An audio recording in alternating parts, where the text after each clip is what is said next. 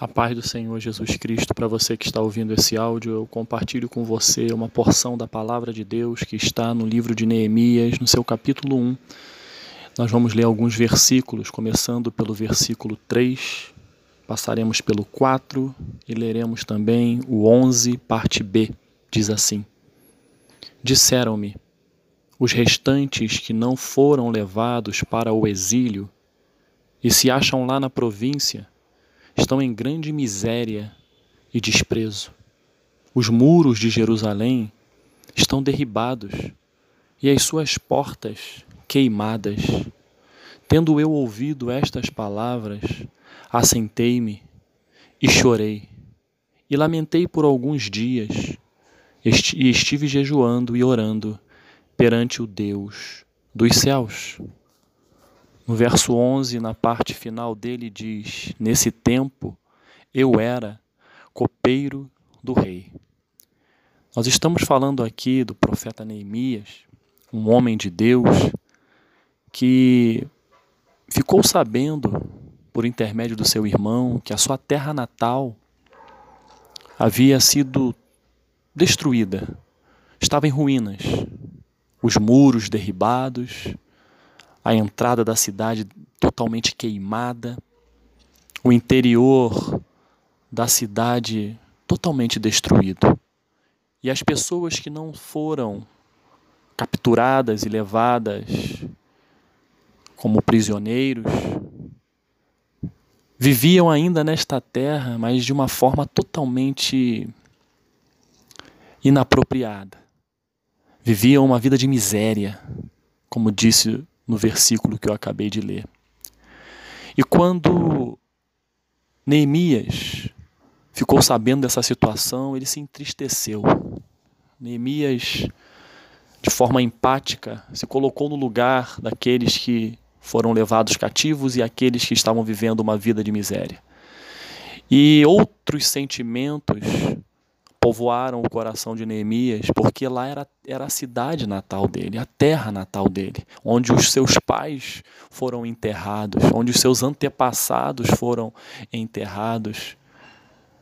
E naquele momento, Neemias ficou muito triste, uma tristeza profunda, de tal maneira que ele passou alguns dias chorando, se lamentando, orando, jejuando, para que Deus pudesse dar uma direção para a vida dele em relação a essa situação tão grave que o povo dele estava vivendo. Cabe lembrar, caro ouvinte, que Neemias, ele era copeiro do rei, de um rei conhecidíssimo da nossa história, o rei Artaxerxes. Ele era copeiro desse rei. Era um homem de confiança, era um homem que comia a mesma comida do rei, bebia da mesma bebida do rei. Ele cumpria muito bem a missão que lhe foi proposta. Ele abraçou aquela profissão, aquela oportunidade que Deus o concedeu e ele assim o fez com excelência. A tal ponto de que o rei, quando viu que Neemias estava fazendo a sua tarefa. Porém, com tristeza, o rei disse: O que, que está acontecendo contigo, Neemias? E Neemias, de forma muito transparente e verdadeira, disse a verdade ao rei. E o rei perguntou: O que, que eu posso fazer por você, Neemias, para lhe ajudar nessa situação? E Neemias, de uma maneira muito humilde, muito simples, disse ao rei: Rei, eu preciso ajudar o meu povo. O meu povo está precisando de alguém que, que venha ser uma liderança para sairmos dessa, dessa situação de catástrofe, de miséria, de pobreza que eles estão vivendo. E eu tenho tudo aqui. Eu preciso fazer a diferença lá. E o rei prontamente disse: O que é que você precisa? Eu vou sentir muito a sua falta. Eu não queria que você ficasse muito tempo longe, porque o que você faz a diferença aqui. E ele perguntou: Rei, se o senhor puder me ajudar, Eu preciso que o Senhor faça com que eu consiga chegar à terra dos meus pais, sem que nenhum outro, outro povo venha me impedir, porque naquela época existiam vários povos e viviam em litígio, existiam alguns limites que você poderia passar e outros não. Então o Senhor, que tem o poder, poderia fazer cartas para que eu pudesse chegar ao destino sem nenhum impedimento. E assim o rei fez. Ele ainda pediu mais. Neemias pediu: se o senhor puder, pedir para Asaf conceder-me madeira para que eu possa reconstruir os muros e a entrada da cidadela. Se o senhor puder fazer isso por mim, eu agradeço. E assim o rei fez. Concedeu essas cartas. E Neemias chegou até o local e contemplou ao vivo a destruição. Contemplou com os seus próprios olhos aquilo que algum dia foi bênção, foi tranquilidade, foi alegria. E naquele momento, ele começou a traçar as estratégias para poder reedificar aquela cidade e os muros. É óbvio que em grandes desafios, caro ouvinte, sempre surgem as vozes contrárias. E na situação de Neemias não foi diferente. Sambalate, Tobias, homens que se levantaram para se contrapor a esta mudança, a esta esperança. Mas a palavra de Deus diz que a boa mão do Senhor estava com Neemias. Isso é o suficiente, caro ouvinte. Título dessa, dessa nossa reflexão é Saia da inércia. Neemias estava vivendo uma vida regalada, uma vida próspera. Ele era o copeiro do rei. Ele tinha tudo aquilo que o seu coração desejava, ele tinha acesso, porque ele estava ao lado do poderoso rei Artaxerxes. Neemias tinha de tudo. Comia do bom e do melhor. Tinha todo o conforto a seu dispor. Mas quando ele ficou sabendo desta situação, desse grande desafio, ele não ficou inerte. Ele tomou uma posição. E essa posição foi justamente a posição de sair da inércia. Ele, se, ele, ele ficou lamentando, sim, no início, diz a palavra. Ele ficou alguns dias tristes, triste. Ele ficou triste. A palavra está dizendo isso. Mas ele não, não permaneceu triste. Depois dessa tristeza, ele se levantou, orou, jejuou, buscou a presença de Deus.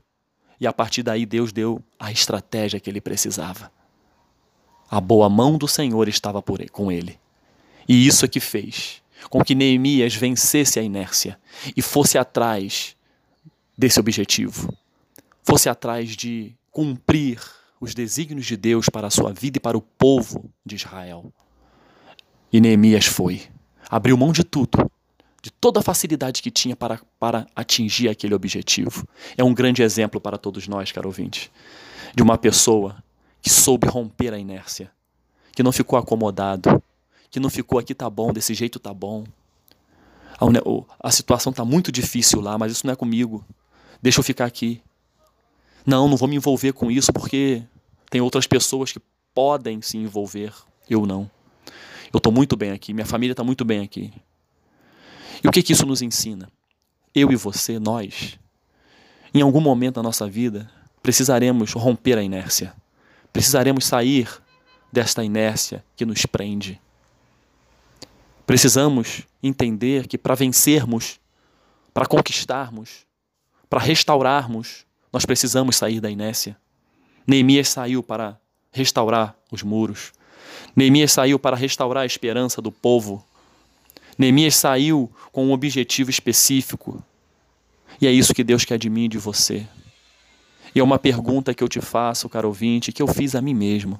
O que, que eu preciso reedificar em minha vida? O que, que precisa ser restaurado em minha vida, na vida da minha família? Você sabe. De repente, é, uma, é um sonho que hoje está tão distante, que você olha lá para frente e diz: impossível. Impossível eu conquistar esse objetivo. Isso poderia passar na cabeça de Neemias. Como é que eu vou com eu, copeiro do rei? Nem sei se o rei vai me liberar. Será que eu vou conseguir reedificar os muros de Jerusalém e contribuir para que a cidade seja reerguida? Um sonho que você de repente tem. E vozes contrárias, os sambalates da vida, os tobias da vida dizem para você: ah, não vale a pena não, fica aí no seu cantinho. Fica aí do jeito que você está. Aquilo lá não é para você não. Você não vai alcançar aquilo não. Você acha que você, com essas suas condições, você vai alcançar?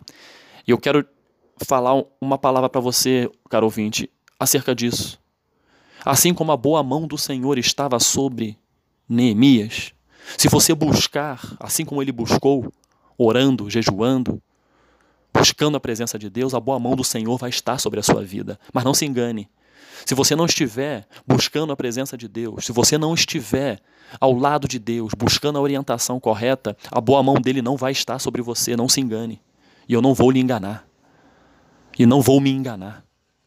Nós temos que estar na, estar na presença de Deus, para que a boa mão dele esteja sobre nós e nós venhamos sim a alcançar os objetivos, a reedificar os muros que precisam ser reedificados na nossa vida. De repente é o muro da sua família que hoje está desmoronado, o seu relacionamento familiar, o seu relacionamento conjugal a sua profissão, cada vez mais você está se, afundando na sua profissão, você não está conseguindo render, você não está conseguindo vencer. De repente é esse muro que Deus quer, quer reedificar em sua vida. Mas para isso você tem que sair da inércia, fazer a sua parte, buscar a Deus, ter fé, ter esperança e dizer: vou marchar, vou continuar marchando rumo a esse objetivo, porque Deus, a boa mão de Deus está sobre a minha vida. O que Deus tem nos alertado? O que Deus tem falado conosco para que nós venhamos a reedificar? De repente, é, é o seu relacionamento com Deus que está em ruínas. De repente você está distante de Deus. Você não está se preocupando em se aproximar daquele cuja boa mão estando sobre você, estando sobre mim, nós marcharemos e, e venceremos, reedificaremos os muros que precisam ser reedificados. Deus é fiel. E o Evangelho as boas novas de salvação, jamais poderá ser tolhido de ser vivido e falado.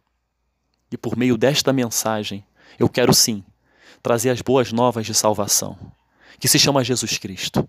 Não existe cristianismo sem Jesus. Não existe reedificar muros sem Jesus. Não existe é, esperança verdadeira sem Jesus.